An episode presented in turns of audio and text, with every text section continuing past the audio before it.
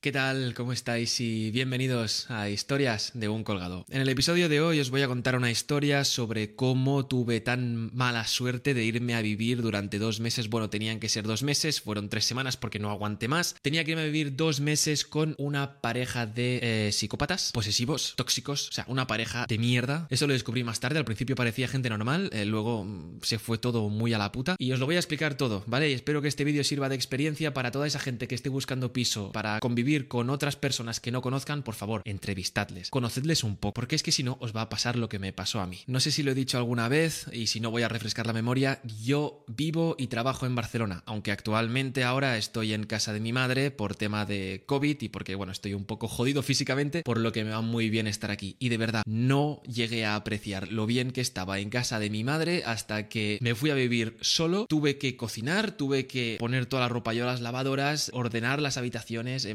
mantener todo. O sea, no llegas a apreciar lo bien que vives cuando estás aquí en casa y te llaman a cenar, vas a la mesa y tienes comida. O sea, es increíble.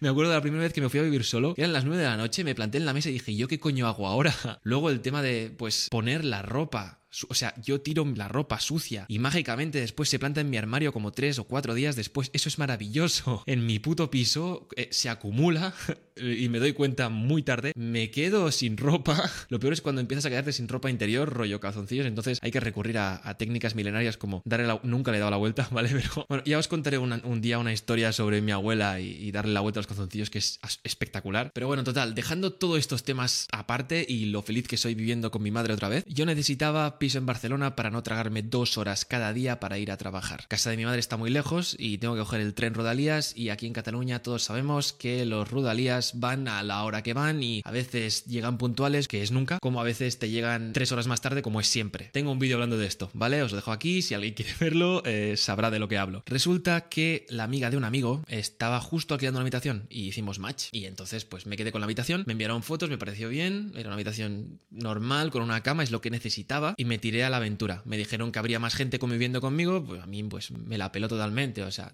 tampoco iba a mantener yo una relación muy viva con esa gente. Bien, al final resulta que eh, vino una pareja a convivir conmigo durante el verano. Eh, la pareja la conocí el mismo día de las mudanzas, ¿vale? Trajeron 400.000 putas cajas para dos meses, o sea, me quedé flipando, vinieron con el coche, un montón de cajas, y yo, pero qué cojones, les ayudé, eh, yo y mi amabilidad ayudamos a esas personas, dije, joder, me voy a llevar bien con ellos desde el principio, no les he hecho una mano, pero es que yo no sé para qué coño querían tantas cajas, o sea, yo llevé mi ropa, un par de cosas, y listo, ¿no? Y con, eso vives dos meses, ¿para qué coño quieres 400 putas cajas, tío? La primera semana fue normal, eh, a veces coincidíamos, cenábamos juntos, comíamos juntos, bueno, no, perdón, comer no, porque yo siempre comía en la oficina. Cenábamos juntos y eso pues avivaba un poco la convivencia y tal, que tampoco está mal. O sea, si vas a vivir con una persona, eh, al menos un poco. Es, no me va el tema de ser tan frío como para eh, hola, hola y no nos conocemos en nuestra puta vida, pero vivimos juntos.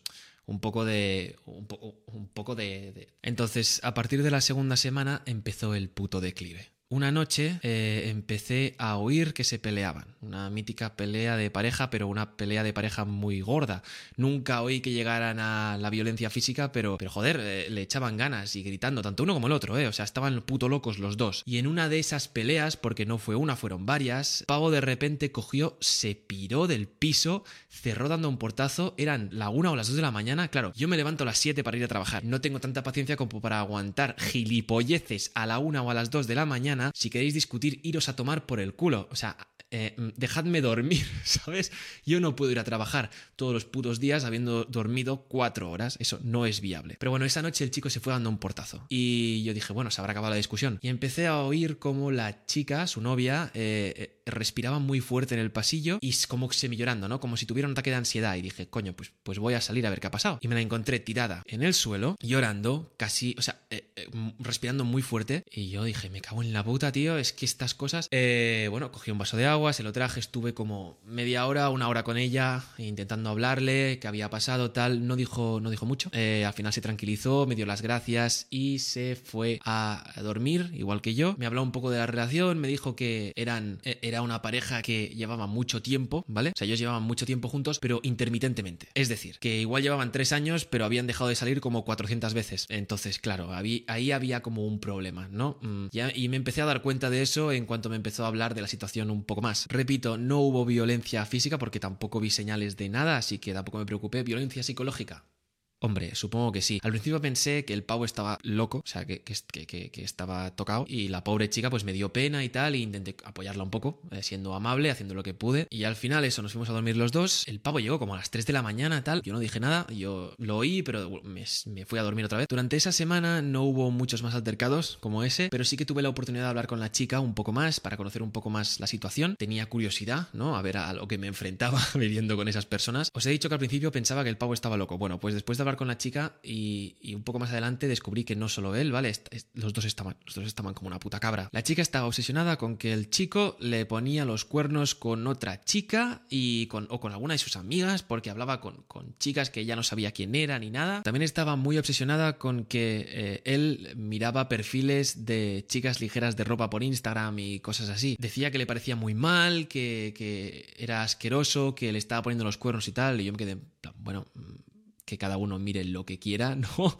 También me contó ella que su novio pensaba que ella le ponía los cuernos conmigo. O sea, que había un mutuo, eh, un mutuo cuernil aquí encima conmigo, que yo estaba en medio de la situación que a mí me la sudaba, pero, pero completamente todo. Y supongo que por ser amable con la chica, eh, el chico pensó eso, aunque ya a este punto no sé si la chica se lo inventó o, si era verdad. Sí que es cierto que la chica eh, alguna de las noches me envió un mensaje a las 2 de la mañana diciéndome que si estaba disponible o que si podía hablar o no sé qué. Y luego, un par de meses después, eh, me abrió diciéndome que eh, si quería quedar y no sé qué y tal. A la semana siguiente volvió a pasar, pero fue eh, peor aún. Empezaron a gritarse a más no poder, a dar golpes. Eran la una o las dos de la mañana otra vez. Yo, yo estaba en mi habitación en plan, es que no puede ser. Es que al final voy a salir, me voy a cabrear y esto no va a acabar bien. Y yo, no, o sea, de verdad que no tenía ganas de, de, armar un pollo ahí. Pero es que, o sea, yo creo que tuve hasta demasiada paciencia en esa situación. Bien, cuando acabaron de gritarse, eh, uno se fue a la habitación de al lado, donde estaba yo, y la chica se fue al balcón a llorar, creo. Y al pavo no se le ocurre otra cosa que poner la puta música. O sea, bueno, la música.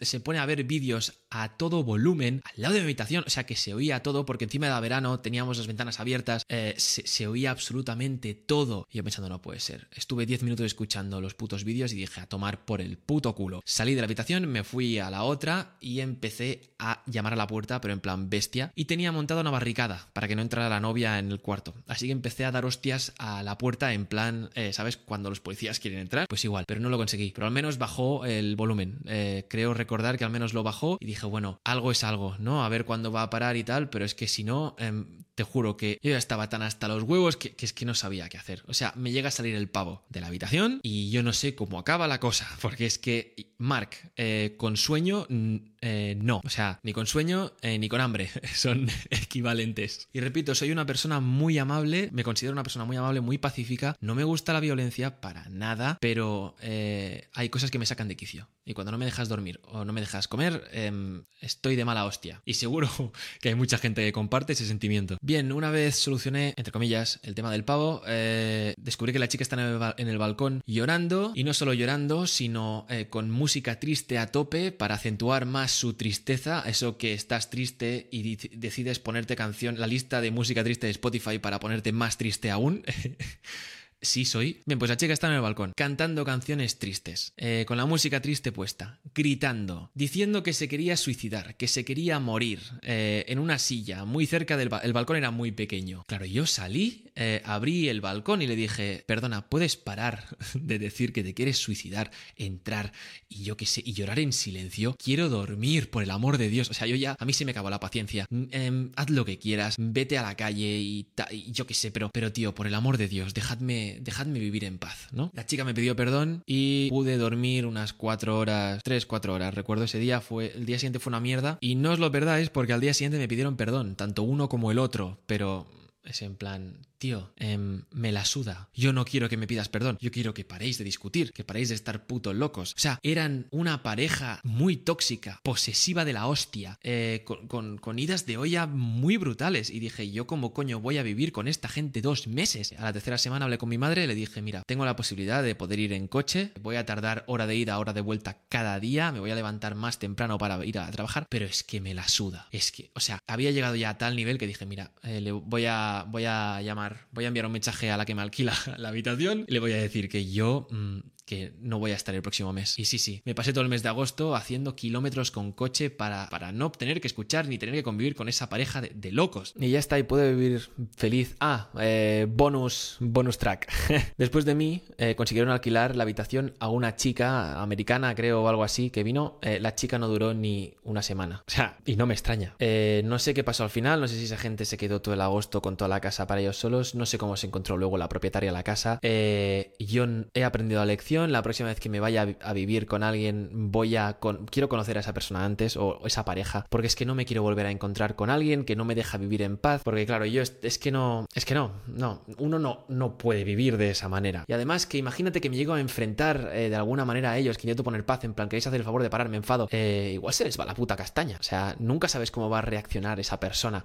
Y dije, mm, es que me quiero intrometer ahí lo menos posible. Y bueno, hasta aquí el, episodio, este capítulo que espero que os haya gustado, eh, un capítulo súper navideño que va de dos psicópatas. a ver si antes de acabar el año puedo contaros algo un poco más animado, alguna historia tal, y si no, pues nos vemos el año que viene con muchísimos más episodios. La primera semana de enero como muy tarde, supongo que tendréis algo colgado, si no, tenéis long story shorts y mil mierdas más por Instagram y por TikTok, ¿vale? Estoy intentando estar un poco más activo, eh, no me da la vida para todo, eh, estoy ocupado con muchos temas y, bueno, ahora que al menos viene Navidades y que luego en enero tengo fiesta, espero poder dar un poco más de sí y que podáis tener un poco más de historias de un colgado para, para rato y para no aburrir. Así que nada, repito, feliz Navidad, espero que os hayáis portado bien, porque si no os van a traer carbón, hijos de puta.